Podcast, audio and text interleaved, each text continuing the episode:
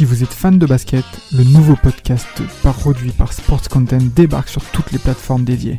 Forever, c'est le nouveau rendez-vous pour parler de l'actualité NBA, présenté par Maxime du Club 115 accompagné d'invités variés, à retrouver tous les mardis sur Spotify, Apple Podcasts et même YouTube. Alors n'hésitez pas, rendez-vous tous les mardis avec Forever. Venga Valverde, venga Valverde, arranca Valverde, Valverde que la puede poner al segundo palo, la pone el segundo palo, gol,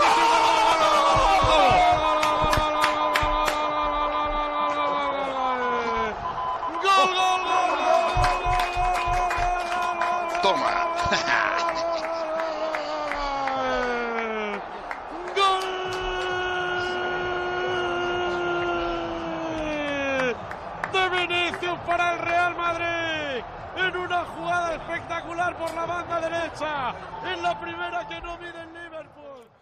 Nous sommes le jour d'après du jour le plus important de notre saison, du jour qui a sacré le Real Madrid champion d'Europe pour la quatorzième fois de son histoire.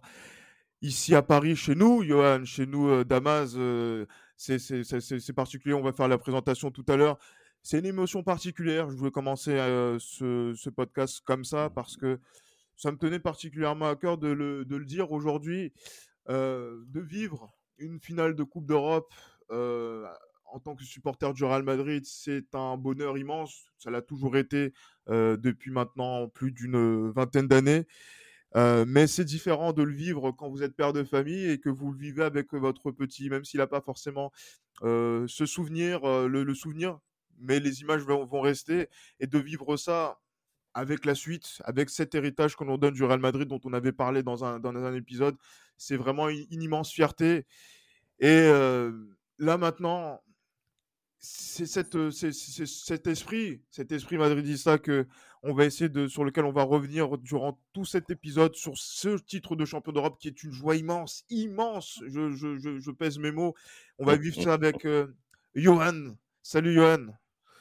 Salut Gilles Christ, salut tout le monde, salut le peuple madrilène. Je suis fier d'être, d'avoir assisté plutôt pour la huitième fois de ma vie au, au- à un sacre du Real Madrid en Ligue des Champions. C'est, vous avez vu comment j'ai bégayé, ça veut dire que l'émotion est encore là. Ah, elle est elle est, profonde également parce que euh, c'est c'est vrai que pour beaucoup d'entre nous de cette génération, on, a eu beaucoup de chance. hein. C'est vrai que pa- peut-être sur la génération de nos parents, ils n'ont pas eu cette possibilité de voir des, Champions League dans leur jeunesse.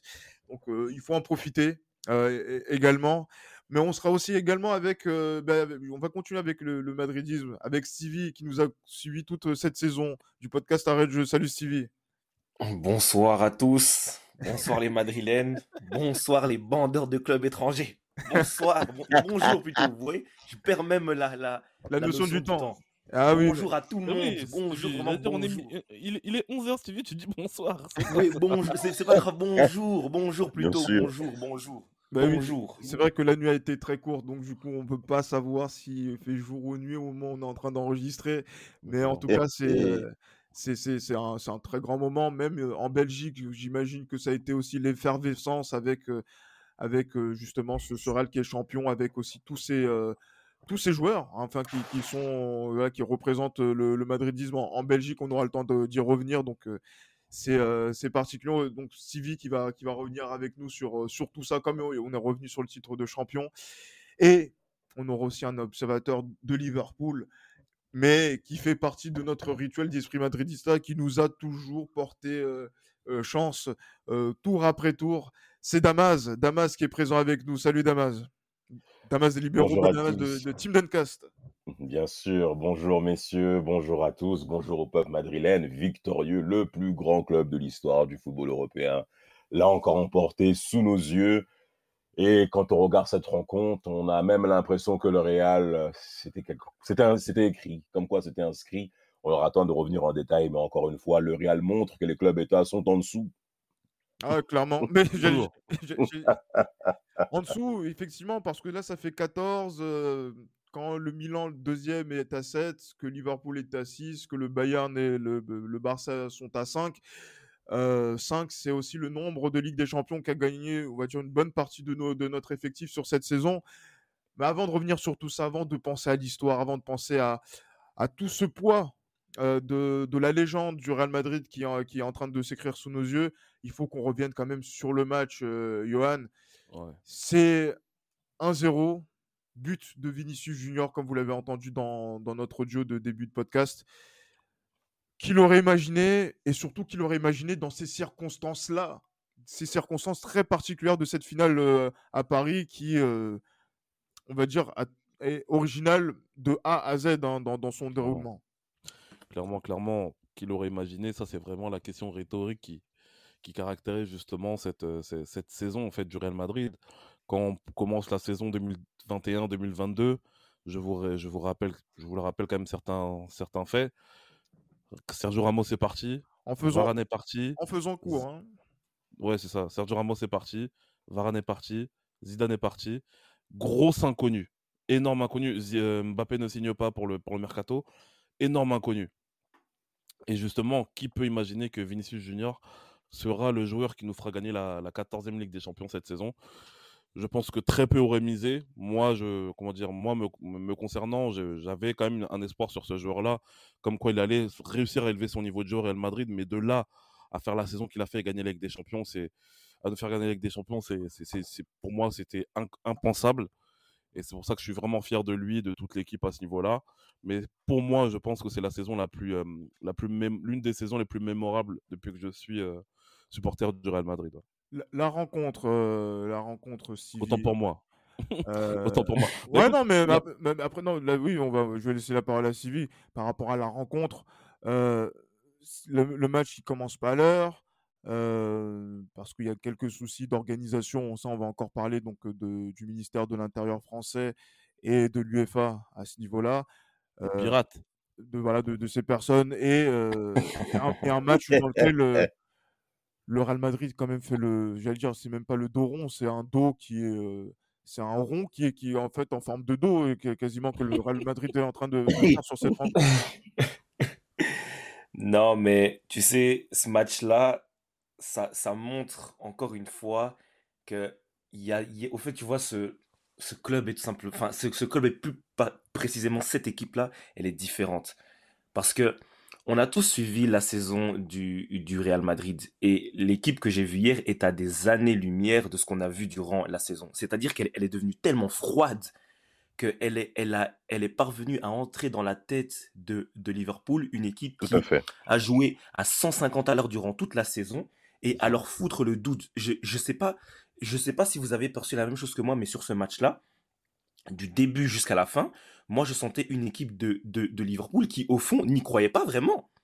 Hein mmh. Et de, mmh. de l'autre côté, il y avait un, un, un, un, Real Madrid avec un calme, une sérénité, une assurance, limite, limite une, une certaine forme euh, euh, d'arrogance. Ils savaient. Et comme je le, je le disais hier euh, à, à, à, mes amis avec qui euh, je, regardais le match, parce que pendant 60 minutes, on était carrément acculés, une certaine forme de, de pression. Je leur disais, il, ne sert à rien de, se précipiter. Il suffit d'un ballon. Le ballon est venu et à partir de, ce moment-là, le match était terminé. Terminé. Franchement, ça, ça, fait limite froid dans le dos, au fait. Mais j'imagine, Damas, quand tu suis euh, une rencontre comme celle-ci, tu vois euh, les situations de jeu qui se multiplient du côté de Liverpool, euh, notamment en première période où le Real a eu des difficultés, même par rapport à la sortie de balle, par rapport à la mmh tenue de balle surtout, mmh mmh de voir, on va dire, ce match aller dans le sens quand même du rythme de Liverpool, même si on n'était pas forcément sur un rythme, on va dire, très soutenu hein, sur cette rencontre. Non. Mais Liverpool qui quand même assoit sa domination, mais qui ne concrétise pas. La faute à un, un grand courtois et à une équipe du Real qui a échafaudé un plan euh, qui euh, ne ressemble pas à ce qu'est qu le Real, mais qui est un plan pour gagner des finales peut-être. C'est important que tu parles du plan Gilles Christ, messieurs, parce que Carlo Ancelotti, dans sa composition, a positionné Valverde comme étant un piston droit concrètement, bien qu'il soit assez haut sur le terrain, mais il va bien, ent bien entendu longer euh, la, ligne de touche pour accompagner Carvaral au marquage, où on va forcément revenir sur les, euh, performances individuelles.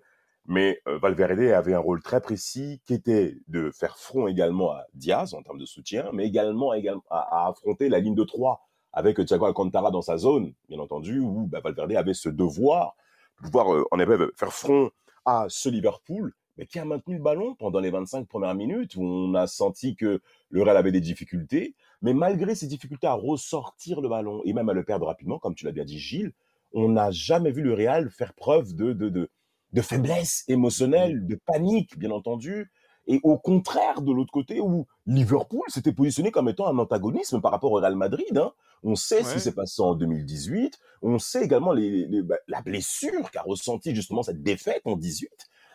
Mo Salah, bien entendu, on reviendra tout à l'heure, bah, s'est positionné comme Liverpool, bien entendu, à pouvoir gagner cette rencontre à Paris. Et euh, quand tu vois ces premières minutes, voire même la première demi-heure où Courtois va clairement être, va se positionner comme étant le meilleur gardien du monde au cours de cette finale, parce que c'est lors des finales où on discerne qui est premier et qui est derrière. Mais Courtois a le droit de se dire, je suis le meilleur gardien du monde. Et il l'a clairement prouvé, malgré les très belles actions euh, du, du, du, de Liverpool. Mais ce qui est même fou, et, et c'est que Liverpool, à partir de la demi-heure de jeu, va commencer, selon moi, on avait même parlé avec Rafik euh, pendant le match, à ce que, euh, au niveau de la récupération du ballon, il y ait une, il y ait moins de, d'assises, il y ait moins de, moins d'impact, moins de, duels gagnés ça a commencé à être beaucoup plus large pour Casemiro et pour Kroos, bien entendu, à pouvoir construire le jeu pour le Real Madrid, où il y avait maintenant ben, des projections pour Vinicius et Benzema. Et ben sur le quart d'heure de la fin, on a vu des choses qui sont quand même euh, évidentes par rapport au fait que Liverpool n'était pas prêt à remporter cette rencontre. Non, mais j'allais dire que c'est, on va dire peut-être qu'il y avait un tournant dans cette rencontre. Hein.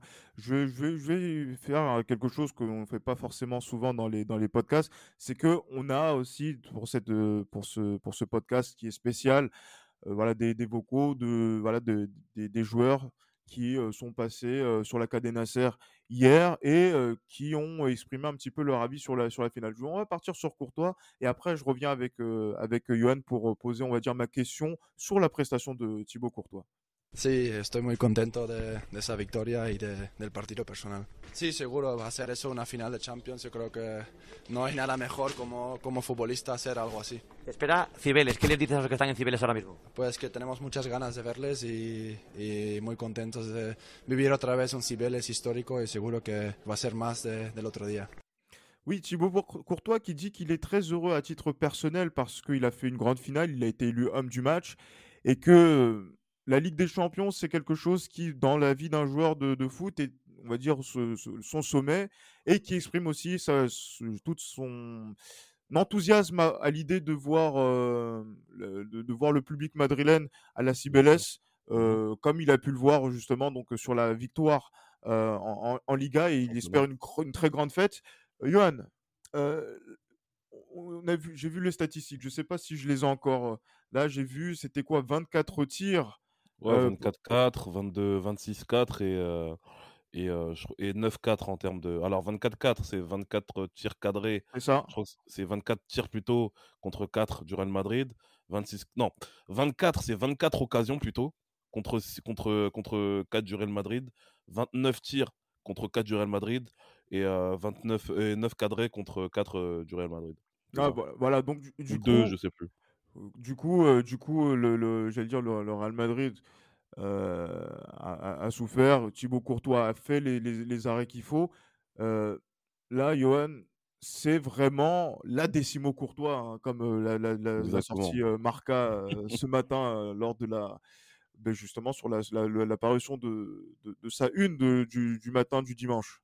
Bien sûr, bien sûr, on peut dire, on peut l'appeler la décimo Courtois dans le sens où je pense que vous-même, vous, l'avez tous entendu à travers les, les analyses qu'il y a eu d'après-match. C'est le, le gardien qui a fait le plus d'arrêts dans une finale de Ligue des Champions. Et ça, c'est quelque chose quand même qui est incroyable de voir quelqu'un qui a été autant décisif dans cette finale parvenir à sortir que ce soit la frappe de, de Sadio Mané en première mi-temps. Quel, quel tir quelle action incroyable. Ah oui, c'est son arrêt le... plus dur, hein, c'est ce qu'il a dit euh, Courtois aussi. Euh, j'ai mmh. coupé la séquence, mais il a dit que l'arrêt le plus dur, c'était celui euh, sur Sadio Mané. Et le pire, c'est que Sadio Mané, il déclenche vite la frappe et la frappe est puissante. La frappe est vraiment puissante, donc Courtois arrive à, vite plonger sur son côté droit, et à la, à la repousser contre le poteau. Il y a aussi Il y a une le- facilité pour se mettre au sol, c'est incroyable. Incroyable, incroyable. incroyable. Ensuite, il y a eu aussi déjà la première occasion, hein, le, le tir de, le, enfin dire le, sur le centre justement, je crois que c'est de- d'Alexander Arnold, le petit tir de Salah où Courtois justement se plonge, plonge sur sa gauche d'une manière assez rapide encore. Et bien sûr, il y a ce, il y a ce, en deuxième mi-temps, en fait, ce, ce- le- ce qui s'est passé en deuxième mi-temps, ça m'a fait penser à la fois justement à l'action de Messi contre le Nigeria, mais aussi à travers la trajectoire de balle à, à- l'action de Baggio contre la France en 98 au Stade de France. C'est vraiment, en fait, déjà le, le contrôle de, Salah qui est extraordinaire, le tir croisé euh, que, que, hum, que, euh, que Courtois parvient à, à dévier avec sa manchette, et la balle qui passe juste à côté du poteau, comme je dis, comme Baggio face à la France en 98 en fait. Ouais, ben C'est oui. c'est un, c'est un- c'est un- on va dire, c'est un mix des deux un petit peu Au Stade de France en plus. Tout au à Stade fait, de tout à France fait. et c'était sur le même côté. C'était sur le même côté en plus du, euh, du- du- exact- du stade. Exactement. Donc, euh, donc voilà, donc euh, voilà, moi en fait c'est cet arrêt-là où je me suis dit, là ça y est, c'est fini. Liverpool ne pourra pas. Parce que même ça là, quand tu vois la réaction, aujourd'hui, et sur ce match-là, j'ai beaucoup analysé les réactions des joueurs. Et Mohamed Salah, quand j'ai vu sa réaction, je pense que quand il tape au sol et tout, je pense que lui-même, il, il se dit dans le fond, ouais, c'est mort. C'est mort. Ils le savent.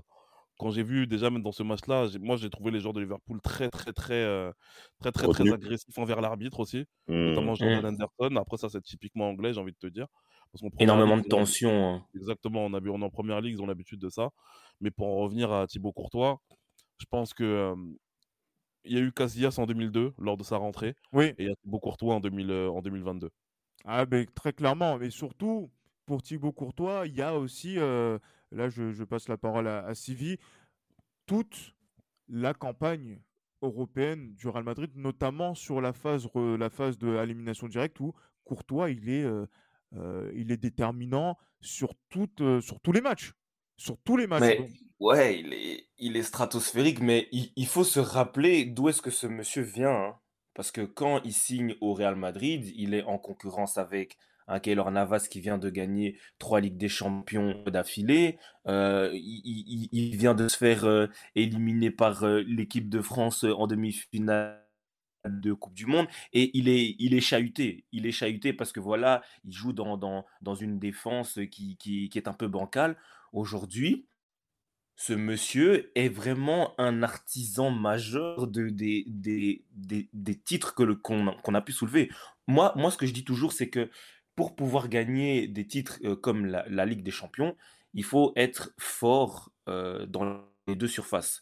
Devant, la Karim Benzema et Vinicius, et derrière, on a surtout un Thibaut Courtois, et les arrêts qu'il a pu faire tout au long de, de cette saison et à tous les matchs, je dis bien à tous les matchs de cette campagne, ont été déterminants. Parce qu'il y a, il y, a, il y a des oppositions, et je pense notamment contre euh, le PSG ou, euh, ou euh, Chelsea, si on n'a pas Courtois dans, dans les buts, je pense que on est dehors, littéralement. Stevie, on est littéralement Parce que dehors. Stevie, Stevie, il y a le penalty de Messi au match aller. Voilà, c'est ça. Voilà. il y a la frappe je- voilà, je- d'Aspilicueta je- je contre Chelsea à Stamford. Bridge. et C'est c'est incroyable. ouais, ben, et, et Il y a, aussi au, les, au fait, les ce, différences. ce mec-là, Ouais. il a, au fait, il a, il a trop de faits d'armes, au fait. Trop. Mm, C'est c'est- trop, c'est incroyable. Et sa finale, ben, c'est vraiment la cerise sur, sur le gâteau, au fait. Ben, Bien sûr. Ju- Justement, euh, Da- Damas, euh, moi je, posais la- je me posais la question par rapport à, à un aspect qui est très important, c'est que moi j'ai vu une statistique qui est un petit peu incroyable, parce que euh, en 13 matchs de la Ligue des Champions, Thibaut Mhm. Courtois a eu, a fait 55 arrêts. Et dans le même temps, j'ai vu également que euh, un, gardien comme Ederson, euh, Morales qui joue du côté de Manchester City, champion d'Angleterre, a fait cette saison 57 arrêts en 38, sur 38 journées. Quoi?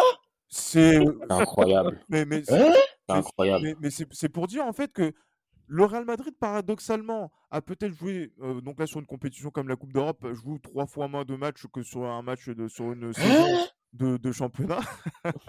Non. Hein, mais, mais, mais, mais, mais, effectivement, Oh le Real Madrid a été beaucoup exposé défensivement parlant. Beaucoup, beaucoup. Et- Attends, attends, attends, attends. Est-ce que tu peux répéter Je, je répète, je répète la statistique 57 arrêts pour Ederson sur cette saison sur les 38 journées de championnat, alors que Thibaut Courtois a fait 55 arrêts sur la campagne unique de Ligue des Mon Champions en 13 rencontres. Incroyable. Voilà. On parle de force dans la surface de réparation, et c'est même la question que j'ai envie de, de poser, puisqu'on parlera euh, tout à l'heure peut-être de Ballon d'Or et de Karim Benzema. Euh, mais en fait, le vrai meilleur joueur de la Ligue des Champions cette saison, c'est Thibaut Courtois, Damas. En fonction des stats que tu viens d'évoquer, les gens ont le droit de le penser. Bien entendu, c'est pas lui à qui on va penser malheureusement, mais quand on va dans le détail, ce qui permet au Real de perdurer, comme l'a bien dit Stevie précédemment, mais c'est Thibaut Courtois. Tu te rends compte des chiffres que tu viens d'annoncer là? Bien sûr. J'ai jamais vu ça depuis que je suis le sport à la télé, que toute compétition, Incroyable. tout sport confondu, on n'a jamais vu ça. Sport collectif, j'entends bien, hein, mais, mais, mais, mais c'est unique. C'est pas possible. Attends, 50, plus de 50 arrêts Non. En Et je 8 suis- matchs, en, en, en concrètement, en 7 matchs plutôt. Oh, non, non, non, en, non, non, non, non, 13 non. 13 matchs. ouais. En 13 matchs, parce que t'as le Ah, premier dans- tour. non, d'accord, dans toute la campagne de Ligue des Champions. Toute la campagne, premier tour et match éliminatoire compris. C'est. Non, frère. Eh oui. Mais Courtois, non mais Courtois, Courtois, moi c'est, moi c'est un point qui est important à signaler au cours de- également de cette finale-là, c'est que le Real Madrid, on le sait, qu'ils sont exposés défensivement à, à un très très haut niveau. Si on prend le, le, le, le, le match de cette demi-finale de Ligue des Champions face à Manchester City, euh, justement donc euh, à l'Etihad Stadium là, on s'est aperçu que Manchester aurait pu, en... non, le Real aurait pu en prendre 6. Mais vraiment, en première mi-temps, il aurait pu avoir 4-0. Mais Ouais, personne, personne n'aurait pu être a- aurait été étonné de cette situation-là. Et s'il n'y a pas plus que 4 buts, mais c'est bien entendu Courtois. Et malgré tout, il y a quand même 4 buts qui ont été pris. C'est quand même exceptionnel. Et si on regarde bien par rapport à cette rencontre, messieurs, le Real Madrid, bien qu'il y ait eu plus de 20 tirs, comme vous l'avez bien dit, on a l'impression qu'il n'y a aucun stress. Ouais. Il n'y a absolument aucun stress de la part de Courtois qui est sûr de lui. Moi, Courtois, je... il y a des arrêts et des arrêts. Mais tu sens que Courtois, il a une maîtrise émotionnelle, pour ne pas dire spirituelle, sur Liverpool. Sur tout. Liverpool. C'est ça Ouais, qui est c'est important. Il est quelque chose vraiment qui est vraiment entré dans-. Dans leur Il tête, est c'est au-dessus. incroyable. En fait, Ouais, c'est ouais. même pas leur tête. Ça aurait pu être Liverpool, ça aurait pu être Chelsea, ça aurait pu être tous ces mecs-là qui se croient pour des blindés. Eh, je vous gère, poteau. C'est ça qui est important. C'est ça qui est important. Mais oui, mais oui, eh, toi, n'importe qui, c'est fini. Le Ah. Floris, mon frère, il est champion du monde, frère. C'est quoi ça? Non, mais, mais, mais, mais après, c'est vrai que son palmarès en club depuis 10 ans, mais est-ce qu'il est? Bon, après, on va pas revenir sur la question de, de l'équipe de France, puisque Loris aussi avait fait une rencontre remarquable contre la Belgique. Mais, Oui. mais, mais c'est vrai que euh, Thibaut Courtois aussi a remis les pendules à l'heure. hein. Il, a, il en a parlé également aussi en conférence de presse où il a dit euh, que euh, il avait trouvé injuste qu'au mois de mars euh, 2022, c'est pas même c'est pas l'année en 2021, c'est en 2022, donc il y a moins de trois mois, qui n'était pas cité parmi les 10 meilleurs gardiens du monde. Euh, Ouais, par fort fort tout, là. ouais, par fort fort tout. Et surtout quand on voit le- les gens qui sont dans ce classement, il y a des équipes, il y a des, même des gardiens qui ne, cette, la- cette, cette saison ne joueront, ne joueront même pas la Ligue des Champions, par exemple. Je ne donnerai pas d'e- d'exemple. Euh, là, là, Johan, euh, là, on peut pas faire plus équivoque de faire la saison qu'a fait Thibaut Courtois, saison qu'il avait faite également la saison d'avant et aussi sur le restart de 2020 dont on avait parlé. Mm. Euh, Il y a toujours eu un arrêt décisif, en fait. Toujours, toujours. Et, et, et là, et là, et là, à ce niveau-là, euh, parler de même le gardien numéro 1 ou dans le figurant dans le top 3 et de plus grandes performances euh, depuis, allez, honnêtement, je pense que c'est depuis Gianluigi Buffon de 2003 qu'on n'a pas vu une performance en finale de Ligue des Champions de cette nature. Mais Buffon n'a pas gagné. Donc, euh, c'est, donc c'est-à-dire que c'est quand même la, la performance peut-être la plus marquante depuis que, depuis que l'on suit le, le- le foot d'un, gardien dans une finale. Et c'est ça qui est très important. Ouais, depuis qu'on suit le foot, ouais, je pense. Depuis qu'on suit le foot. Après, bon, on va dire pour les plus anciens, je pense qu'ils penseront à, à, Elde- à, hum, Helmut Dukadam du, du, euh, du, comment on appelle, de- du Steaua ouais, Bucarest tout à fait. face à Barcelone euh, à Séville. Mais euh, non, clairement, ouais, Courtois, c'est la, performance la plus aboutie de l'histoire d'un gardien de but en, en- en finale de Ligue des Champions. Et comme je l'ai dit, et le pire, mais en fait, moi, ce qui me, ce qui me surprend aussi à ce niveau-là, c'est que, comme l'a dit Damas, j'ai senti aussi une certaine sérénité. En fait, je pense que toute la défense du Real Madrid savait qu'ils pouvaient compter sur ce mec-là. Ils savaient tous, ils savaient tous qu'ils pouvaient compter sur ce mec-là. Et je pense que même, et je pense qu'aussi cette sérénité, elle part d'une personne aussi, c'est celle de leur coach, Carlo Ancelotti. Carlo Mmh, Ancelotti, ouais. c'est la sérénité à l'état pur. Il a confiance en ses joueurs et ce- ses joueurs ont confiance en lui. Et justement, en fait, c'est c'est la Ligue des Champions, peut-être du miracle, mais c'est de la Ligue des Champions aussi de la sérénité, parce que combien de fois le Real Madrid a été mis dos au mur, était, avait le dos au mur et a réussi à s'en sortir? Et je pense qu'en finale, quand tu arrives en finale dans ces, dans ces conditions-là, et que tu vois ton gardien est en état de grâce, c'est impossible que tu perdes la finale. C'est impossible. Et, j'aime pas ce, trop ce, terme-là, état de grâce, parce qu'on a l'impression en fait que c'est la chance en fait qui, s'est emparée de lui, alors que c'est le gardien tout simplement qui est très très fort et qui l'a montré. Et je tiens à faire mon mea culpa envers Thibaut Courtois parce que j'étais l'un de ses, de grands détracteurs à son arrivée au Real Madrid. Je, n'arrivais pas à comprendre pourquoi on avait fait signer Thibaut Courtois alors qu'on avait déjà Keller Navas. Et euh, force est de constater une fois de plus que bah, Florentino Pérez a vu juste et qu'aujourd'hui, justement, cette finale de Ligue des Champions 2022 bah, lui donne raison une fois de plus, malgré tout ce qu'on peut lui reprocher. Ah oui, bien sûr. Bon, après, moi, j'étais l'un des, plus grands fervents soutiens et même défenseurs de Thibaut Courtois euh, au moment où il, lors de son arrivée.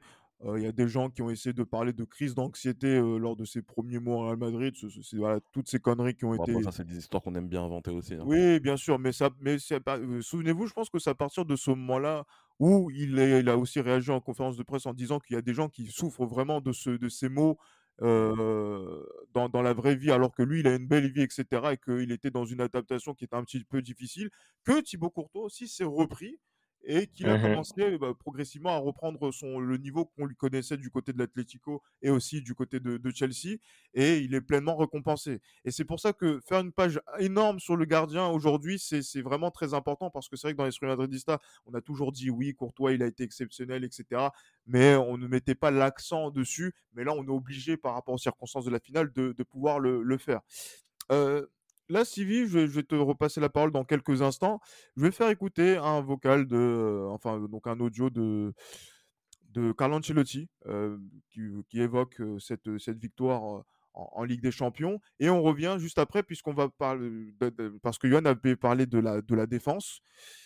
et de la sérénité qu'elle a été a véhiculée et je pense qu'il y a deux trois choses à ressortir d'abord Carlo Ancelotti après la finale Ah, significa mucho, significa llegar a lograr un éxito que es muy importante. Todo el mundo sabe cuánto para Real Madrid es importante esta competición. Lo hemos logrado cuando nadie lo esperaba. Eh, muy feliz. Yo voy a cantar, sí, voy a cantar en Cibeles y voy a cantar al estadio. todos listos. De estar listo que cantamos juntos. Ouais, voilà, Carlo Ancelotti qui, euh, voilà, qui exprime euh, Euh, donc à, j'allais dire à, la Cadena toute, toute l'attente qu'il y a autour du Real Madrid et que le Real Madrid est là où il doit être hein, euh, d'une certaine manière et qu'il va aussi chanter que ce soit à la CBS et aussi au Bernabeu euh, ce dimanche soir. Donc pour ceux qui vont suivre les festivités, il faudra pas louper ça. Sivi, euh, Carlo Ancelotti qui donne beaucoup de sérénité à cette équipe du Real Madrid et dans le match, on va dire cette défense qui n'a pas semblé être affolé par toutes ces circonstances-là. Je pense que toi, à ton niveau, je me rappelle de ce que tu avais pu dire lors du Classico dans le, podcast qu'on avait effectué juste après. Il y a une part de mal coupa, j'imagine?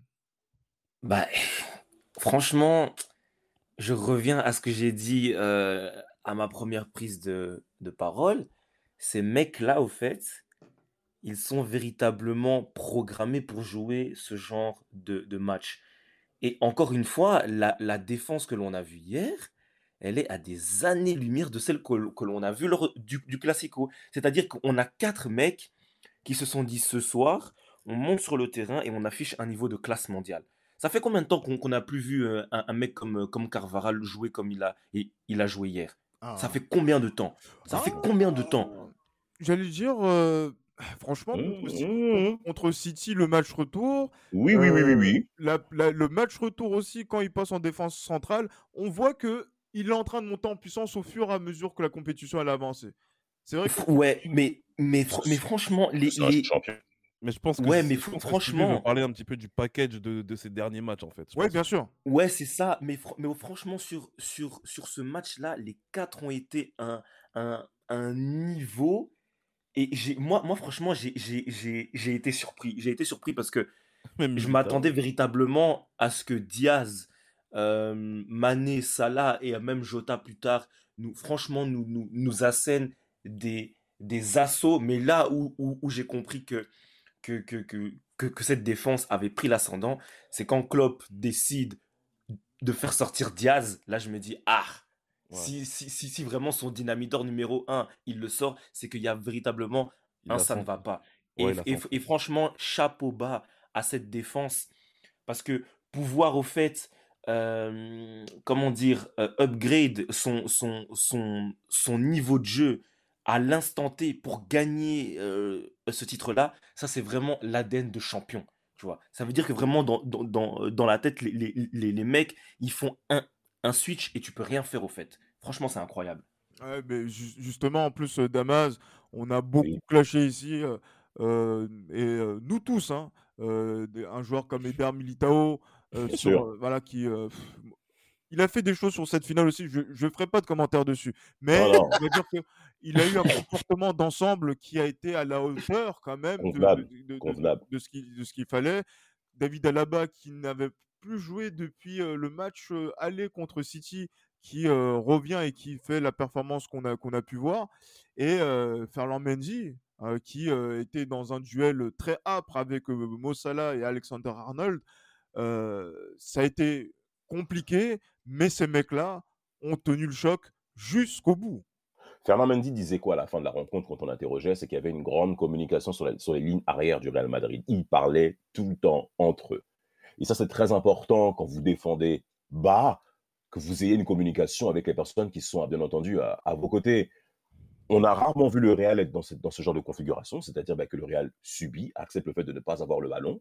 Mais il y a eu des joueurs qui, ont clairement répondu aux attentes. Et moi, en première ligne, je, vais bien entendu mentionner Carvaral. Ça fait du bien quand même de voir un, ancien sénateur qui, arrive au terme de son règne, disons-le les choses clairement, bah, de pouvoir se dire je suis toujours un grand joueur et je vais le prouver. Et je pense qu'à mon avis, il a été vexé dans sa fierté quand on a mentionné pendant cette semaine auprès des médias, peut-être que lui ne l'a pas entendu, j'espère, peu importe, il est champion aujourd'hui, mais que euh, on ait pu dire que ah, Carvaral, c'est l'élément de faiblesse de la défense du Real Madrid, Carvaral, c'est celui qu'on va déborder, c'est par lui, par qui il va passer telle chose, telle chose.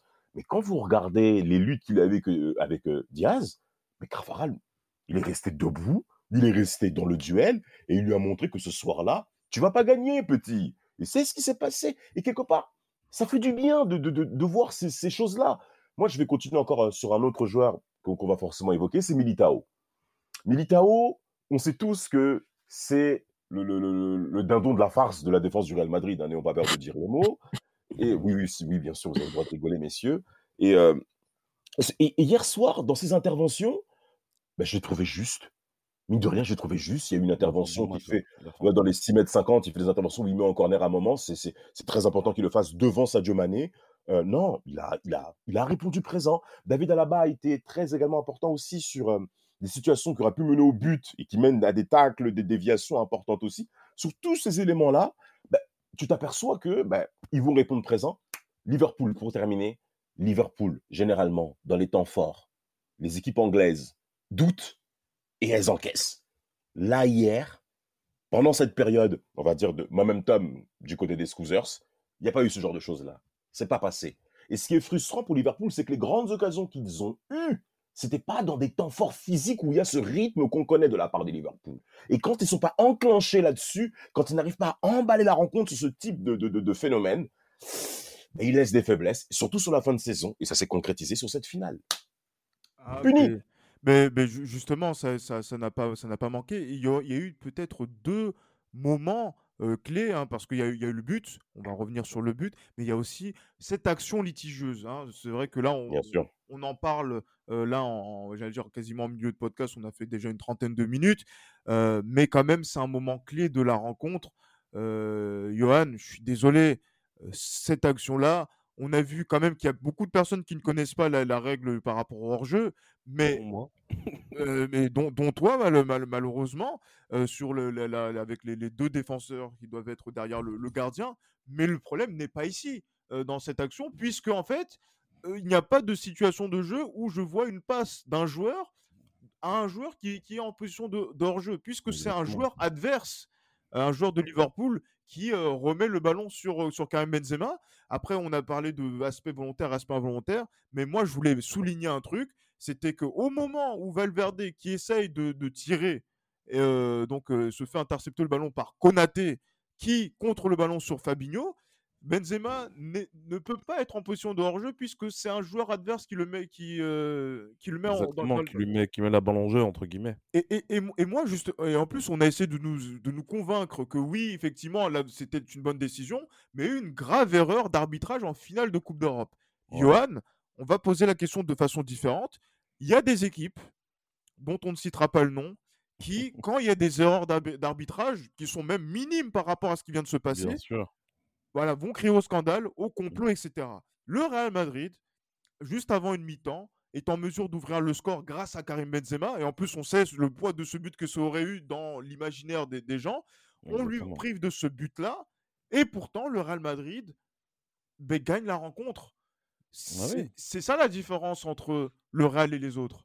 Mais c'est ça la différence. Euh, excusez-moi, excusez-moi de salir ce podcast, mais heureusement qu'on n'a pas un joueur comme Marco Verratti qui aurait, qui aurait niqué justement le, qui aurait niqué justement le, moral de tous les joueurs de son équipe, parce que justement c'est ce genre d'occasion-là, en fait, c'est ce genre de, de, de fait de match qui montre en fait quelles sont les grandes équipes et quelles sont les, les, les équipes qui aspirent à devenir des grandes équipes, mais qui seront jamais des grandes équipes. C'est ça en fait. Et justement, moi honnêtement, et, et je pense que les vrais supporters du Real Madrid, malgré le fait ils aient vu que c'était une injustice, ils sont sentis lésés par rapport à cette décision arbitrale, les vrais supporters du Real Madrid, à mon avis, sont vite passés à autre chose par rapport à ça. Et c'est ça justement qui fait la force de ce, club et ce qui, fait la force en fait de l'esprit madridista, comme, euh, comme s'intitule justement ce podcast. C'est que voilà, il y a des faits de jeu qui sont contre nous, mais quoi qu'il en soit, il y a 0-0. On sait très bien qu'en deuxième mi-temps, il y aura possibilité de mettre un but et il y aura possibilité de gagner cette Ligue des Champions parce que au final, le but ultime, c'est que qui plante, qui, pleuve, qui, qui vente ou qui neige, il faut gagner cette, ce match-là, il faut gagner cette finale-là. Mais au final, qu'est-ce qui s'est passé? Les joueurs, on les a pas vus, on les a pas vus euh, réclamer quoi que ce soit à l'arbitre à la mi-temps. hein. On n'a pas vu ça. Ils sont rentrés dans le vestiaire tranquillement et on est passé à autre chose. Et au, au retour des vestiaires, 59e minute, il y a ce but qui nous fait gagner la Ligue des Champions. Et justement, c'est cet esprit que moi j'adore au Real Madrid, c'est que on a fait. beau peut-être se sentir, on a beau peut-être se sentir lésé par l'arbitrage, mais on se la ferme et on fait en sorte justement de gagner le match, quoi qu'il en soit. Et justement, Absolument. je pense que c'est ça qui fait la différence entre le Real Madrid et beaucoup de petites équipes, euh, notamment de la capitale française, notamment, de la, grands. cap- notamment de la capitale de, de- de- de la Catalogne. Justement, c'est ça, c'est ça, c'est ça la différence. des vauriens, disons-le, des vauriens. Ah, Exactement. Là, c'est parce qu'on est champion d'Europe que je voulais. Sinon, j'aurais coupé au montage. Mais non, mais voilà, mais c'était voilà revenir sur cet aspect-là euh, qui est assez important. Excuse-moi, Gilles Christ. Ouais, et, mais laisse-moi te dire, hein, laisse-moi te dire que après justement cette décision, euh, cette décision euh, conte- contestée et contestable, honnêtement, moi j'étais dans l'incrédulité. En fait, je ne comprenais pas. Je dis pas que c'était un scandale, mais je comprenais pas en fait. Tu vois Je me dis mais comment ça se fait qu'on nous a pas accepté le but alors que le but il est valable? Tu vois ce que je veux dire? Ouais, bien sûr. je, je posais des questions même à mon entourage, tu vois. Je disais, mais pourquoi le but, il n'a pas été validé? Sans pour autant, tu vois, me lamenter ou je sais pas quoi, tu vois? Mais après, voilà, une fois qu'on m'a expliqué le truc, je dis, ok, bon, bah écoute, on Ouais. passe à autre chose. Mais, Et mais puis voilà, il y a ce but qui, qui, qui arrive en, demi- en deuxième mi-temps. justement, toute explication, notamment par rapport à cette, euh, à ce- à cette décision, n'a pas de valeur. hein. Je- Moi, je vous le dis très, très clairement. Exactement. Euh, c'est une erreur. dû être validé, point, tout. Voilà, exactement. Et Karim Benzema aurait dû marquer son 16e but euh, dans Mm. cette compétition. Mais ne- ça n'a pas, été le cas. Mais bon, on est passé à autre chose assez rapidement, notamment même dans nos discussions, euh, Damas, on peut, peut en témoigner. Dis-moi, Damas. Mais, mais Gilles, si vous regardez le moment justement de ce but refusé, quelle était la physionomie de la rencontre durant cette période-là? Le Real a recommencé à prendre du rythme, recommencé à avoir un temps de possession plus intéressant, parce qu'on le sait bien, hein, si Kroos et Modric n'ont pas le ballon, ça peut devenir compliqué à la longue, mais ils recommençaient à, reprendre balle au pied. Et- et de l'autre côté, concernant Liverpool, il y avait un temps de faiblesse. On sentait qu'il y avait une moins bonne maîtrise avec le ballon. Il y avait notamment bah, cette faculté à la récupération qui sont généralement sous club, qui est même l'une de ces marques de fabrique, à être Ouais. moins prépondérante. C'est quand même important de le signaler. Et surtout, il y a une multiplication des courses de Vinicius. Mais regardez le nombre d'appels de balles qu'a fait Vinicius au cours de cette rencontre pour pouvoir justement permettre au Real de gagner en profondeur. Parce que ce rôle est très important dans ce cas de configuration. Et, et, et, et, quand vient maintenant cette fabuleuse action en question, Karim Benzema fait un appel de balle sur ce but, Ah, enfin sur ce non-but, mais qui est exceptionnel. Mais fait. beaucoup de gens pensaient qu'il était hors jeu. Mais c'est important de signaler l'intelligence de jeu de Karim Benzema. Parce que sans ça, il n'y aurait pas eu tout ça, bien entendu. Alors, euh, nous, on pense que à la mi-temps, les choses vont, être, vont, reprendre à la norme en se disant, ben, Liverpool va remettre balle au pied, va repartir dans sa séquence de jeu en termes de possession. Quand vous regardez la deuxième mi-temps qui amène justement au but, mais le Real se projette de plus en plus avec un monsieur foncier uruguayen appelé Valverde. Ah clairement, mais que là, Oh là qui ont été euh, énormes, hein, que ce soit euh, à, à ce niveau-là, même, euh, j'allais dire, le, le, le, le, le rôle prépondérant qu'a eu Casimiro, même si moi je lui reproche le fait que quand il donne le ballon, aucun, aucun choix de mouvement, de déplacement pour proposer une, nouvelle, une une autre solution. Mais bon, ça, c'est Casimiro depuis de longues années. Si les équipes européennes ne s'en rendent pas compte de ça, c'est autre chose. Mais, mais là, Stevie, on, va, on va parler du buteur concrètement, Vinicius Junior. Il était en duel avec aussi un, joueur qui a un crack dans son domaine en tant que latéral droit, qui est Trent Alexander-Arnold, dont Damas parlait tout à l'heure. J'avais fait un podcast du côté de où, euh, sur Spark Content où sur les clés de la rencontre. Et moi, j'avais dit qu'il y allait avoir des zones clés où il y allait avoir le duel entre Luis Diaz et euh, Carvaral, entre autres, et voir Sadio Mané sur le côté droit du Real Madrid. Mais j'avais dit que de l'autre côté, Vinicius s'était révélé à la face de l'Europe contre Liverpool l'année passée parce qu'il avait pris dans de vitesse Trent Alexander-Arnold qui avait des lacunes défensives. Et quand on voit le but, quand on voit le but, on voit bon que Vinicius lui a pris une autre dimension, une autre stature sur cette saison, que Trent Alexander-Arnold a aussi à retrouver ses esprits par rapport à ce qu'il avait fait l'année passée, mais que dans ce duel, en un contre un, Vinicius a pris le dessus sur une action et c'était l'action qu'il fallait. Exactement. euh, comme, franchement, tu sais, ce, garçon-là, je, pense, euh, sincèrement, hein, euh, je pense ne pas mentir en, disant que cette saison, on a pu constater que Vinicius, il, il insufflait la, la terreur. Mais à chaque fois que Vinicius était vraiment en, en un contre un avec ses opposants, tu voyais vraiment la peur euh, dans ses yeux. Et moi, quand je regarde Trent aujourd'hui, enfin hier plutôt, et que je vois, enfin moi, sincèrement, quand, quand, je vois Vinicius là qui arrive à, se, à se défaire du, euh, du marquage et à, et, à, et à marquer, je vois la décomposition dans, dans, dans, dans les yeux de, euh, de Trent après le but. C'est là que tu te rends compte la dimension que, que, que le petit euh, il, a pris, tu vois. Ça, ça, par exemple, c'est une, une occasion, c'est un, un mouvement qu'il aurait été incapable de faire il y a un an ou deux, tu vois. Et c'est là que tu te rends compte de, de, de la progression du, euh, euh, du monsieur. Hein. Il, a, il arrive à être intelligent à être décisif dans une finale de Ligue des Champions.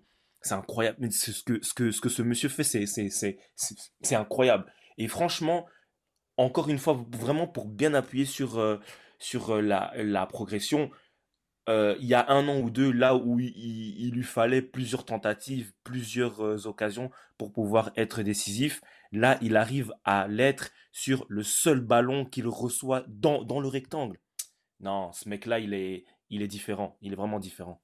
Ah, il, est- il est, différent et en plus il est chirurgical dans, mais j'allais dire dans un match où le Real a très peu d'occasions, alors qu'on savait très bien, on sait très bien que Vinicius, il lui fallait énormément d'occasions avant de concrétiser. Là sur cette saison, il est devenu beaucoup plus adroit, beaucoup plus précis et là il est même réaliste dans une rencontre où le Real avait besoin de ça pour pouvoir s'imposer et il y arrive et c'est ça qui est quand même exceptionnel et il prend, il a pris le relais, il a été un fidèle lieutenant de celui qui a, malgré tout, sur, le, sur les postes offensifs, a été déterminant. Ouais, je, je, je- là, je, vais- interroger qui, ouais, Johan, je pense, ouais, à ce niveau-là, c'est Karim Benzema, Karim Benzema qui, dans ce match-là, a peut-être eu, n'a pas eu cette chance de pouvoir marquer comme il a pu faire à tous les tours, mais il, il s'est révélé encore précieux dans, dans le Dans jeu. ouais, dans, Ouais. La, dans la transition, etc. Ouais, bien sûr, bien sûr, Karim Benzema. Après, je trouve que Karim Benzema, il a, il a, je, je dirais pas qu'il a pas fait une bonne finale, mais euh, le rayonnement qu'il a eu, par exemple, face au PSG, face à Chelsea, Et je parle pas uniquement des buts. hein. Je pense qu'il y a eu, moi j'ai senti une petite baisse de régime de Karim Benzema sur cette fin de saison-là. Et euh, je pense que ça a été le cas notamment euh, lors du match retour à, à Manchester City. Je pense que ça avait été le cas lors du match retour euh, Contre Chelsea? Chelsea. Ouais. Euh, je pense que ça a été, je pense que ça a été le cas justement du. bah, Après voilà, il y a eu des buts qui ont sauvé ses prestations aussi, hein, donc contre Séville notamment. Et euh, je pense que ce, ce match-là, au tout début, j'avais du, j'avais du mal en fait. Je me suis dit que en première mi-temps déjà, je le trouvais beaucoup trop, trop, trop éloigné du bloc en fait. C'est pour ça qu'on n'arrivait pas à le trouver. Il était un petit peu esselé devant.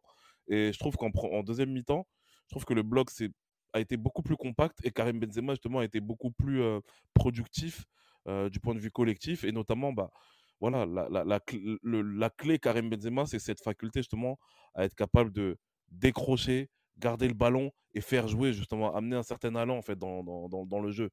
Et justement la deuxième mi-temps de Karim Benzema pour moi elle est parfaite à ce niveau là alors oui il n'a pas marqué.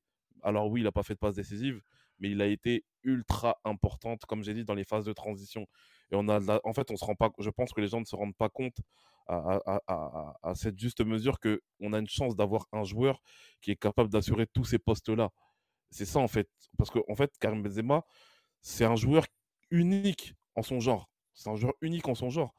Le PSG n'a pas ce joueur là Manchester City n'a pas ce joueur là Barcelone n'a pas ce joueur là bon, en fait Barcelone ils n'ont pas de joueur j'ai envie de te dire mais beaucoup beaucoup beaucoup de, de, gros- de clubs qui, qui sont amenés justement à avoir la Ligue des Champions en ligne de mire n'ont pas le joueur qui est Karim Benzema. Et je pense que le Real Madrid, on est béni d'avoir ce joueur-là, d'avoir ce joueur qui connaît le football, qui aime le football. C'est surtout ça, en fait. Et c'est pour ça, je pense que Karim Benzema, même s'il n'a pas été décisif dans cette finale-là, il mérite totalement, bien sûr. Voilà, c'est une discussion qui. J'ai même pas besoin de le dire, qu'on le sait déjà. Il mérite le ballon d'or et il va avoir ce ballon d'or. Parce que Karim Benzema, ça a été vraiment le joueur clé, la seule véritable gâchette offensive du Real Madrid cette saison quand on, quand on entame en fait la saison. Parce que Vinicius, c'est une révélation cette saison. Mais Karim Benzema, c'est le joueur clé, le joueur sur lequel on pouvait compter. Et on a vu justement quand Karim Benzema n'était pas là, qu'on a tenté justement de faire une autre, une autre tactique, que ça n'a pas marché. On l'a vu face à Barcelone, à, à Bernabeu. Et euh, Karim Benzema, je pense que, je pense que là, on- là, il arrive justement à, un stade où, comme je le disais déjà dans, dans- dans des épisodes précédents, qu'aujourd'hui, il peut s'inviter à la table des Manolo Sanchez, à la table des Raúl, à la table euh, des Casillas, à la table de tous ces grands joueurs-là qui ont fait l'histoire du Real Madrid. Je pense Bien que sûr. Karim Benzema a assis sa légitimité comme étant une légende du Real Madrid. Et cette saison 2021-2022 est tout simplement extraordinaire de sa part. Elle est extraordinaire de sa part parce qu'il le- il a été le capitaine sur le terrain euh, qui a amené euh, cette équipe à, à la victoire. euh, parce que Marcelo, le capitaine en titre de cette équipe du, du Real Madrid, n'a pas joué. hein, donc n'a pas joué cette, n'a pas joué cette rencontre. Et, et en, en- en fin de contrat, on va écouter euh, Marcelo hein, justement à, ce- à ce niveau-là, parce que là maintenant on va rentrer dans, dans ce qui concerne les chiffres et la dimension historique hein, dont on a évoqué en début de podcast, parce que c'est, elle est vraiment importante et il faut vraiment que l'on situe. Enfin, non, que, que je vais m'arrêter, qu'on qu'on dise clairement qui est le Real Madrid dans le football mondial et euh, qui sont les joueurs du Real Madrid dans le football mondial? On écoute Marcelo qui évoque le fait que ce soit son dernier match du Real- au Real Madrid et le sentiment et la fierté qu'il a euh, après cette finale. Es una emoción increíble porque, como he dicho antes, digo a vosotros, es mi último partido en el Real Madrid. Me voy del Real Madrid, entonces salir del Real Madrid con una Champions, eh, siendo el jugador con más títulos en la historia del mayor, más grande, ¿no? El mayor club del mundo, más eh, laureado, ¿no? De la, de la historia del fútbol. Para mí es una alegría inmensa, ¿no? No es un día de tristeza porque me voy, sino una alegría, no es una- un día de tristeza, ¿no? Porque me voy, sino una alegría. de, de- de muchos años vividos aquí, de noches mágicas en el Bernabéu, de que mi familia esté orgullosa de mí también. Énormément d'émotions pour euh, Marcelo à la- au coup de sifflet final, les larmes, hein, euh, notamment avec tous les Brésiliens qui ont été euh, très très émus à l'issue de, de cette rencontre. Et Marcelo qui exprimait aussi également sa tristesse de quitter le Real Madrid, mais sa joie quand même de, de pouvoir terminer au Real Madrid en gagnant une Ligue des Champions et en soulevant la Ligue des Champions en tant que, que capitaine. Euh, Damas, Marcelo, c'est 25 titres au Real Madrid. C'est le joueur le plus titré de l'histoire du Real Madrid. Euh, J'allais dire quand on arrive à ce niveau-là, et euh, je pense qu'on fera un podcast aussi euh, dessus sur le bilan de Marcelo au Bien Real sûr. Madrid, où on va rentrer dans le détail. euh, en fait, on a des joueurs qui euh, jouent avec la légende au-delà de jouer au football. Mais ce qui est intéressant avec le Real Madrid, c'est que le Real crée une forme d'environnement pour que tu sois une légende à la hauteur de leur institution. C'est ça qui est important. C'est que c'est pas que Marcelo qui est une légende. Le Real Madrid l'est, mais le Real prépare à ce que toi-même tu deviennes une légende. Et c'est ce qui, c'est ce qu'il en est par, par rapport à, à Marcelo. Souvenez-vous des débuts compliqués auxquels il a été dans un Real Madrid également qui est en fin de règne. Hein, euh, on sait que Roberto Carlos devait, bien entendu, euh, partir comme, euh, bon, j'allais dire comme Mobutu, mais non, mais il était temps que Roberto Carlos puisse laisser la place, bien entendu.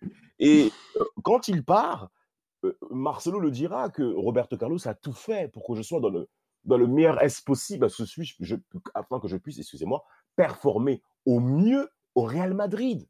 Alors, les deux, trois dernières années, c'était très compliqué. On se souvient des cheveux courts de Marcelo. Et il a fallu avoir une remise en question sous Mourinho, bien entendu.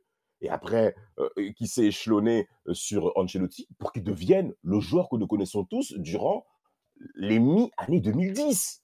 Marcelo, je, je sais, c'est, c'est l'une des figures de proue par rapport à ces cinq titres qu'a le Real Madrid ben, sur ces huit dernières années en Ligue des Champions. Et par rapport à ce genre de modèle-là, on est forcément obligé derrière ben, de rendre hommage à un tel joueur. L'esprit madridista, bien entendu, s'en chargera.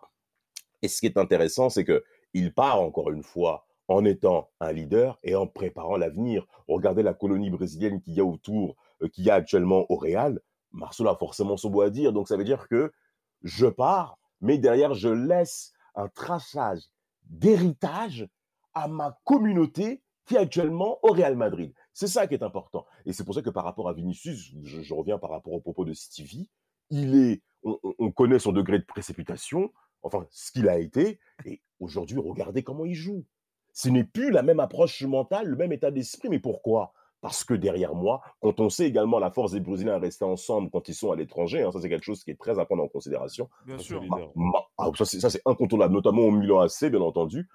Quand on prend cette- ce, ce point d'argumentation, Marcelo a forcément son, euh, son, son mot à dire là-dessus. Ah oui, et Et cla- donc bravo, monsieur. Euh, très clairement. hein. Après, c'est vrai qu'il fait partie aussi de cette génération de vieux briscards qui, euh, Oui.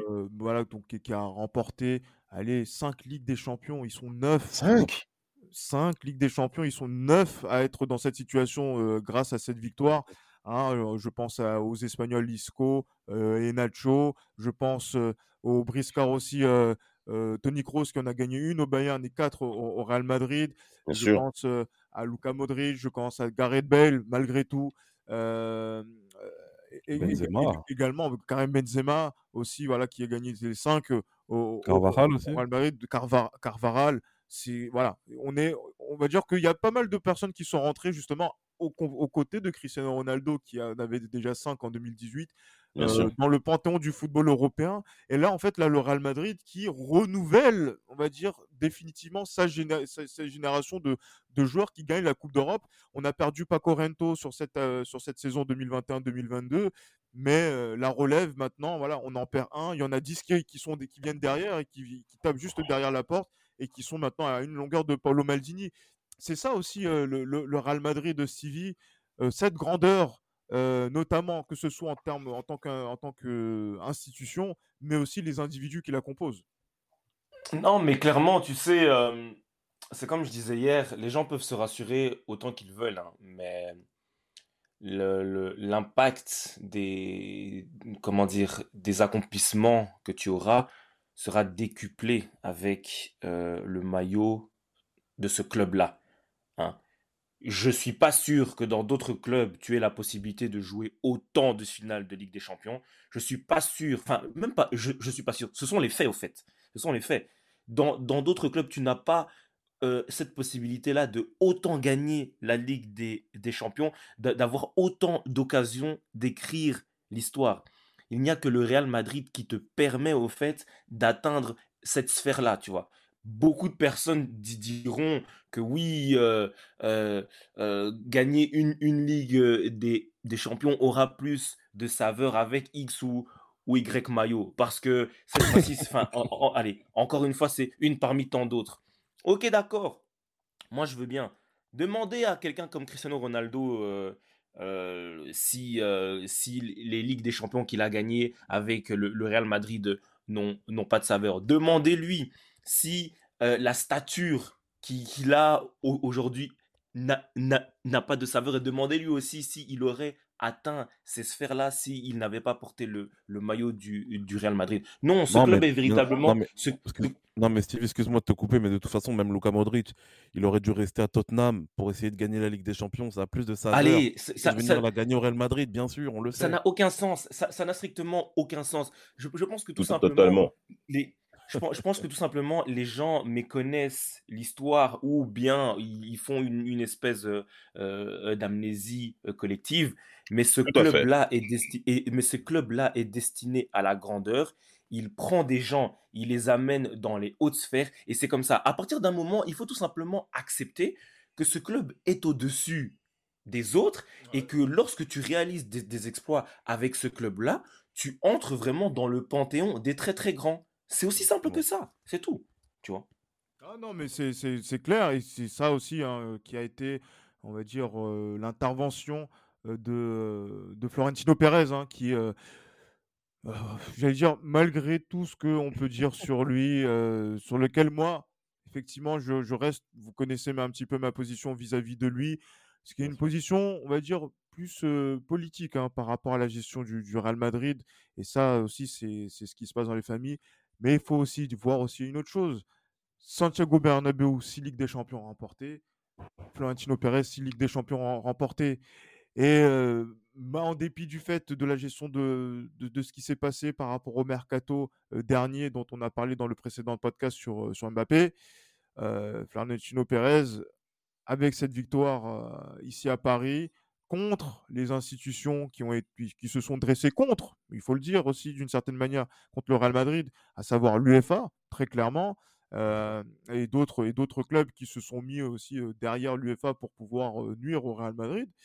il, il, est encore là, il est encore dans le coup, bien que, bon, on peut lui reprocher deux, trois choses. On va l'écouter d'ailleurs, justement, Florentino Pérez, qui revient sur l'affaire Mbappé, on va dire à demi-mot, et surtout qui euh, pense déjà a la décimo quinta. Mbappé es una historia que está terminada, o sea, que quiero decir que no nos debe de perturbar hasta, hasta la final, porque cómo nos va a, perturbar. el optado por quedarse en el PSG y nosotros tenemos que respetarlo. Pues veo llegando hasta la final la temporada que viene. Sin ir más lejos, ¿no? de duda. Sí, tenemos unos grandes jugadores jóvenes y, la historia del Madrid es esa. Mais justement, là, Damas, euh, on entend Florentino Pérez qui parle justement donc là de Mbappé, qui est de l'histoire ancienne, euh, qui avait été, euh, on va dire, dans la préparation de, la finale, et aussi de parler de l'avenir en se disant que l'année qui vient, on pense déjà à la, suite, on pense déjà à gagner avec les joueurs que nous avons pour pouvoir être compétitif, puisque l'histoire du Real Madrid, c'est ça. En gros, c'est ce qu'il dit sur la fin de, voilà, donc de ce vocal euh, qu'on a entendu. Euh, là, Damas, on a la croisée des chemins parce que paradoxalement, le Real Madrid qui a perdu quand même son influence euh, passée pour pouvoir accueillir les meilleurs joueurs du monde dans, dans, le meilleur club du monde et gagne en même temps la Ligue des Champions. 2022 va être une année cruciale. Que va-t-il se passer justement pour le, le Real Madrid à l'issue, en tout cas selon toi, à l'issue de, cette saison pour le rebond, sachant qu'on a cette base-là où tu es champion d'Espagne et champion d'Europe. Florentino Pérez a été crucial dans sa communication sur l'après Mbappé, sur le fait qu'il ne fallait pas rester attaché émotionnellement à cet échec retentissant sur le niveau des transferts. Et en effet sur la rubrique sur le fait de pouvoir recruter les meilleurs joueurs du monde dans le meilleur club du monde. Donc l'idée n'était pas de s'entasser sur cette affaire-là. Et cette victoire qui a eu lieu donc la veille pour le Real Madrid est bienvenue par rapport à cet aspect-là. Parce que avoir deux échecs consécutifs sur le marché des transferts, des transferts donc, également sur le terrain, aurait vraiment été très dur à encaisser pour un Real Madrid qui, quand on regarde les circonstances actuelles, doit forcément penser à, renouveler son effectif, à chasser également certains individus qui doivent être chassés le plus vite possible, qui aurait dû être même le cas même l'an passé, hein, hormis bien entendu le fait que certains aient voulu rester et jouer au golf. Euh, donc il faut maintenant mettre à la porte pour certains qui restent un, salaire à verser. Mais quand maintenant on voit maintenant, mais bien sûr, mais vous avez le droit de ricaner, vous êtes champion d'Europe, qu'est-ce que vous voulez? Je suis désolé. Et, et, maintenant, quand on se projette sur l'avenir, c'est pas uniquement qu'au niveau euh, des joueurs qu'il faut également penser, mais même au niveau du coaching. Est-ce que Carlo Ancelotti a l'énergie nécessaire de pouvoir lancer une nouvelle génération madrilène? Et pour ça, euh, c'est quand même quelque chose qui est à prendre en considération, sans compter également que sur le marché des transferts, les choses ont bien entendu changé. Pourquoi? Parce que le transfert étalon qui s'appelle Kylian Mbappé va forcément bah, avoir un impact considérable sur les autres futures négociations qu'aura à avoir le Real Madrid, mais également les autres clubs, mais également les autres clubs peu positionnés sur les marchés d'été, voire d'hiver. Donc, on sait quels sont les secteurs sur lesquels le Real Madrid doit impérativement se transformer. C'est pour ça qu'on a également insisté sur euh, le fait que Haaland n'ait malheureusement pas été pris. Hein, ça, c'est quelque chose qui est, pour Gilles Christ en tout cas, et même, même, pour Yoann et hein, justement, après Stevie, je ne sais pas, c'est quelque chose qui est quand même regrettable. François Hollande? Euh, Pardon Mais il y a des secteurs clés sur le terrain où, en effet, ben, il faut penser, bien entendu, à, à, à renouveler tout ça. Et pour ça, cet été va être très, très, très, très important à prendre en considération sur les départs. Sur les départs. Après, il faut penser quand même au départ. Il faut quand même envisager déjà de, de, bien vendre. Et pour ça, le Real sait le faire. Les Anglais sont là pour ça, le PSG aussi. il faut, mais bien sûr, il faut appuyer Surtout sur le la PSG, hein, Mais qui, oui, qui aime bien nous, euh, nous acheter des, des, des joueurs euh, en fin de vie, mais bon, tranquille, euh, ils ont mis la clim, à ce qui paraît. mais oui, regardez les Anglais, regardez Varane, ce qu'ils ont mis.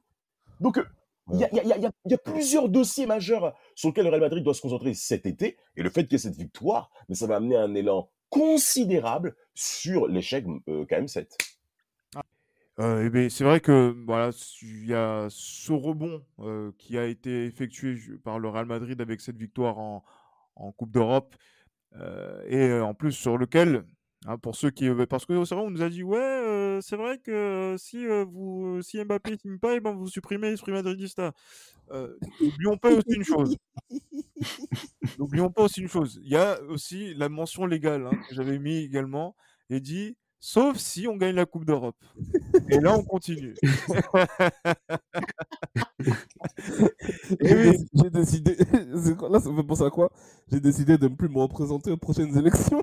Au final, Christ, président. Bon, bah, je vais encore me présenter. Je vais Ah. encore gagner. Ah oui, bah oui. Gilles Ouattara. On a changé la, on a changé la- on a changé la constitution. Non, non, Ah, non, non. ah, ah. Non, mais, mais, mais- non, mais franchement, parce que non, on l'a dit, on l'a dit qu'en fait, la chose qui pouvait faire atténuer le fait qu'un joueur comme Mbappé ne vienne pas, c'est c'était une victoire finale en Coupe d'Europe. Cette victoire finale en Coupe d'Europe, et là, on est obligé de continuer. Et encore, hein, Johan, on s'est posé même la question, on se dit, mais pourquoi ne pas ouais. Sur une victoire en Coupe d'Europe hein, pour, être, pour, euh, pour garder un podcast propre la boucle. Ouais. mais bon, c'est c'est- pas le dernier épisode de- d'Esprit Madridista, loin s'en faut. Et ce n'est pas la dernière saison d'Esprit Madridista. Maintenant, voir dans quelles conditions nous on va continuer, ça va être euh, ben, tout le, le- toute l'histoire de ce, de ce mercato, de ce mercato d'été qui va arriver, hein, Johan. Exactement. Et, euh, et, pour voir voilà, que- comment, comment s'intéresser, comment aussi être toujours intéressant et pertinent dans nos analyses, dans nos propos, pour que vous puissiez continuer à nous écouter dès 1h, dès 1h05, dès 1h10, comme vous avez fait sur les derniers épisodes, avec euh, voilà, donc pas mal d'écoutes euh, qui ont été euh, générées ces, ces dernières, ces dernières semaines. On a été régulièrement aussi dans, le- dans les top 10 euh, des podcasts football, notamment sur la période de, de- de Ligue des Champions.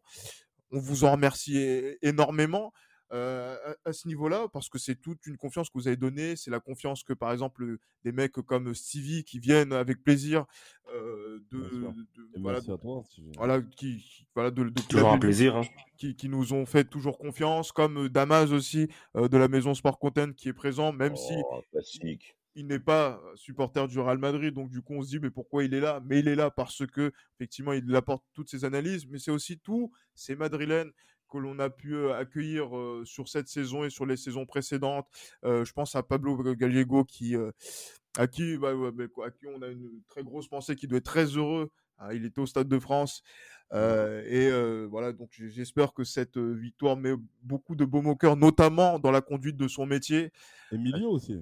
Emilio, Emilio qui était euh, mais en tant que socio, qui était du côté De Paris, ouais. de, de Paris et qui a, représenté fièrement aussi la Galerna et aussi toutes ces personnes qui font vivre le madridisme, qui donnent du temps au, au- Real Madrid à travers les réseaux sociaux en essayant de donner toutes les infos, même si c'est pas forcément des infos qui sont super pertinentes ou véridiques, que ce soit Los Madridistas, que ce soit Jérémy de, Madrid France, donc pour aussi Los Madridistas, Najwa, JB, qui ont été présents sur cette saison, mais aussi toutes ces personnes qui, dans les autres, des autres pages, qui font vivre ce, Real Madrid-là, auquel on a quand même une, pensée, parce que on prend de notre temps.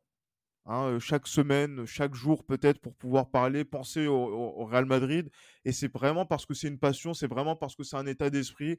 On a vu cette saison l'adversité à à différents niveaux, que ce soit au niveau sportif, que ce soit au niveau institutionnel, au niveau des transferts, au niveau même de, de- j'allais dire, de tous ceux qui, ont, qui sont présentés comme nos ennemis, soi-disant, alors qu'ils n'ont pas la stature de notre club. Euh, bon, il faut les accepter comme, comme ils sont et euh, voir un, un Eh ben non, clairement, Damas. Et, et les voir euh, constater que c'est Marcelo, le gros Marcelo, qui euh, lève la Ligue des Champions, le trophée de la Ligue des Champions, alors que il y avait une statistique, moi, qui m'avait euh, qui m'avait euh, outré, où en début de saison, on avait vu le, le- on va dire le top 10 des équipes qui étaient susceptibles de gagner la Ligue des Champions en termes de pourcentage. Déjà, une, un, le Real Madrid n'y était pas. Et deux, euh, l'équipe qui était dixième, ça devait être l'Atlético de Madrid, elle avait 3%. Donc, c'est-à-dire que beaucoup de personnes, donc c'est-à-dire qu'ils étaient moins de 3% à penser que le Real Madrid allait gagner Ligue des Champions en 2022. C'est un petit peu l'histoire de François Hollande, euh, Johan. hein. De François Hollande, effectivement.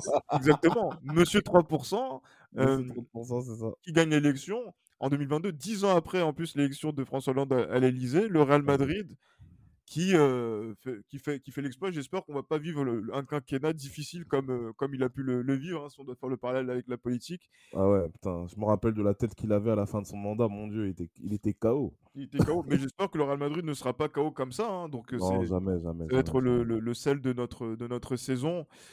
Euh, mais voilà, je pense qu'on a fait le tour. On a fait le tour. Le Real Madrid est champion d'Europe. Il faut le répéter. Le Real Madrid est champion d'Europe pour la 14e Pour la fois. quatorzième fois. C'est incroyable, quelle grâce. Quelle grâce, quelle grâce. Yes. Effectivement, eff- effectivement, et je suis d'accord avec Sylvie qui a dit que oui, il faut que cette Ligue des Champions, elle soit mise dans les mains de Jésus-Christ. Effectivement. donc, Je vous l'avais dit, En la Ligue des. Champions du miracle. Les- il y a des, invi- des individus hein, peu recommandables et ayant vraiment peu de foi qui n'y ont pas cru. Et je vous l'avais dit, je vous l'avais dit, quand on se qualifie comme ça pour une finale, il n'y a que Jésus qui peut intervenir. Vous voyez, vous voyez vous-même. Exactement, le Christ est, est notre seul roi. Euh, il faut, il faut- faut le dire. Et il a choisi euh, footballistiquement le Real Madrid pour euh, exprimer sa domination sur le football euh, européen. Mais voilà, messieurs, mer- merci beaucoup pour, cette, pour cet épisode dense. Ben, je- on pouvait pas. On, on- on- Soyez bénis. Exactement, soyez bénis, effectivement. Soyez tous bénis, madridistas. Euh, ça part en couille. Mais voilà, donc on a fait un peu plus de, un peu plus de, de- de 70 minutes quand même hein, donc pour ce podcast euh, exceptionnel. Mérité, mérité, mérité. J'espère que vous allez prendre plaisir à, à l'écouter et à, et à profiter de cette, de, cette, de ces journées où vous êtes champion d'Europe, au moins jusqu'au mois de septembre prochain, hein, où euh, justement donc, on, on remettra notre titre en jeu. Mais nous, on est prêt pour la Decimo Quinta hein, de, de l'année prochaine. Déjà. Déjà, déjà. e- exactement. On est, on n'a pas le temps. On va célébrer à la CBS et au Bernabeu, mais maintenant l'avenir c'est c'est de gagner une, une quinzième fois. Donc voilà, messieurs, on va se quitter pas sur euh, le, le Real Madrid aller, mais plutôt sur euh, Campeones, hein, Campeones. Mais franchement, on est champion d'Espagne, champion d'Europe. On peut, on peut pas se quitter au- autrement. Messieurs, merci beaucoup. À la Madrid. Merci à vous. À Madrid. À la Madrid et Campeones. Campeones.